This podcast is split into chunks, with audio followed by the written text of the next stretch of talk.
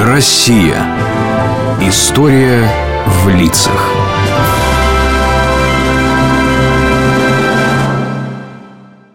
Дедушка, а правда, во время Великой Отечественной войны фашисты боялись наших солдат? Конечно, правда. Ведь русские сражались за родину, и это придавало им сил. Например, был даже такой позывной немецкой тревоги «Achtung, Achtung, in Luft Pokryschkin». Да, я слышал про такой в одном военном кино. А что значат эти слова? «Внимание, внимание, в небе Покрышкин». О, я тоже слышал это имя. Это наш летчик. Да, причем летчик этот был одним из самых лучших воздушных ассов того времени. Не потерпел ни одного поражения в бою, а ведь он мог летчиком и не стать. Почему это? А все никак не получалось у него. Обстоятельства, так сказать, не складывались. А он решил и целенаправленно, не отступая, шел к своей цели. А расскажи о нем, пожалуйста. Будущий воздушный ас родился в Новосибирске 6 марта 1913 года. Родители его были из крестьян, и, казалось, ничего не предвещало летного будущего. Но Саша с ранних лет пристрастился к технике, был крайне любознателен. Он даже прозвище получил интересное. Какое? Сашка-инженер. А в 12 лет, впервые увидев самолет, решил непременно стать летчиком. Ай да техника к нам залетела, а! А ну-ка, не подходите близко! Сейчас летчик спросим. Эй, сторож, от кого самолет-то защищаешь? Вон малец уже в кабину лезет. Ой, батюшки, как-то он проскочил-то, а? А ну отойди, отойди, не трогай ничего. Да, да, ставь ты его. Он по всей технике безопасности подходит. О, гляди, как осторожно крыло гладит. Это Сашка инженер Летчиком стать хочет Сашка, правда летать хочешь на этой штуке? Смотри, кивает Только учись как следует Вон опять кивает Да он может умнее нас всех вместе взятых Так Сашкина мечта обрела образ. Он знал, к чему ему стремиться. В 1928 году он закончил школу-семилетку, немного поработал и при первой возможности пошел учиться дальше. В летное училище? В том-то и загвоздка, что нет. Он поступил в школу при крупном заводе Сибкомбайнстроя, а потом пошел на службу. И стал солдатом? Нет, он стремился к своей мечте. Летать? Да. И ему дали направление в авиационную школу. Но приехав туда, Александр узнал, что летного отделения там уже нет. И он поступил на техника.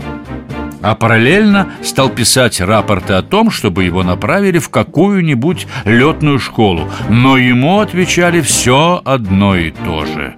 Нет. Да почему же так? Авиации, кроме летчиков, были очень нужны талантливые инженеры, умелые техники. А Покрышкин и тут был на высоте. Учился отлично, быстро схватывал и даже сам начал изобретать. Ну и что там в бумагах от этого Покрышкина? Читайте, любезный.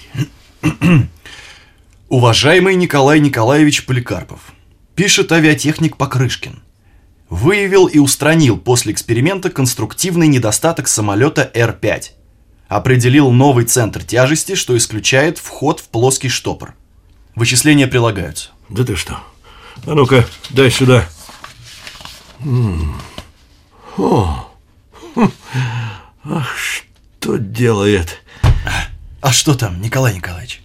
Да, правду, правду пишет Покрышкин Ай да молодец А ну-ка, садитесь сейчас же Будем благодарственное письмо ему писать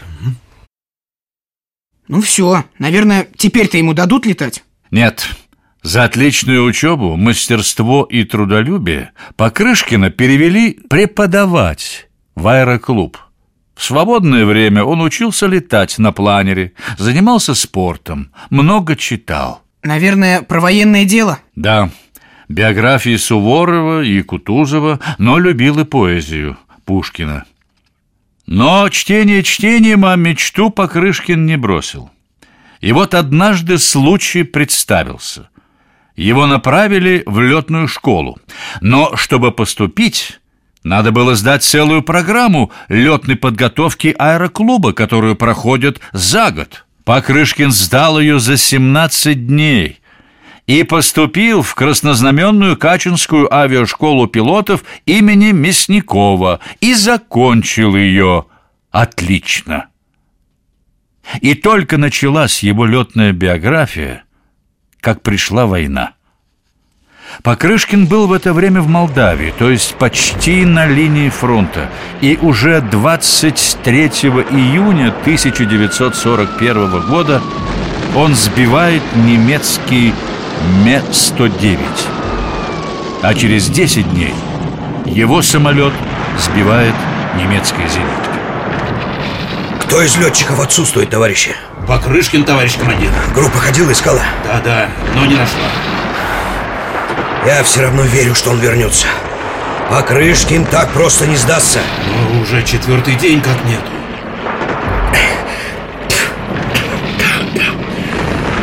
А кто это там? Среди дыма? Да никак Сашка Покрышкин. Давай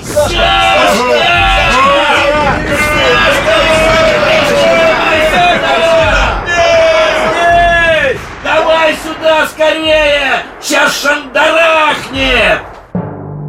И что, дедушка, он был ранен? Да, у него оказалась повреждена нога, но он сумел выбраться и дойти до своих. А пока лечился, начал вести свою, ставшую потом знаменитой тетрадь «Тактика истребителей в бою». Такие умения не остались незамеченными.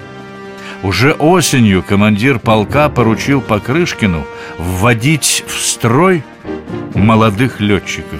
И что, он разве больше не летал? А еще как летал. Был несколько раз неопасно ранен, его самолет простреливали, он бывал сбит, но неизменно выходил из всех вот таких страшных передряг победителем. А потом Покрышкин сосредоточился на разведке. Его мастерство позволяло ему обнаруживать передвижение вражеских войск и уходить от погони. И как у него это получалось? Однажды в районе Ростова-на-Дону ему удалось обнаружить более 200 немецких танков. За этот подвиг он награжден орденом. А в другой раз летчикам, среди которых был и Покрышкин, нужно было приспособить к горной местности тяжелые американские истребители Р-39 «Аэрокобра».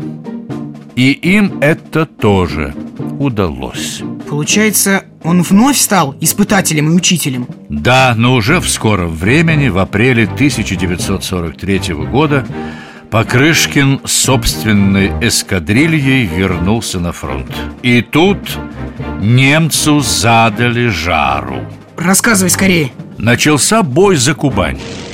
Против было около тысячи немецких самолетов, которые водили опытные асы. В день бывало до 50 групповых воздушных боев, в которых сходились две сотни самолетов. Немцы стали проигрывать. И особенно смело и результативно сражался 16-й гвардейский полк, первый эскадрильи которого командовал как раз Покрышкин. Да, товарищ генерал-лейтенант. Вот все цифры и факты здесь. Перечисляйте. Пожалуйста. Восьмерка ведомых Покрышкиным аэрокобр рассеяла и повернула назад три эшелона Ю-87, а это 81 самолет. Раз, Покрышкин в том бою расстрелял один, пять юнкерсов. два, Наши журналисты пишут о нем. Разве он стреляет?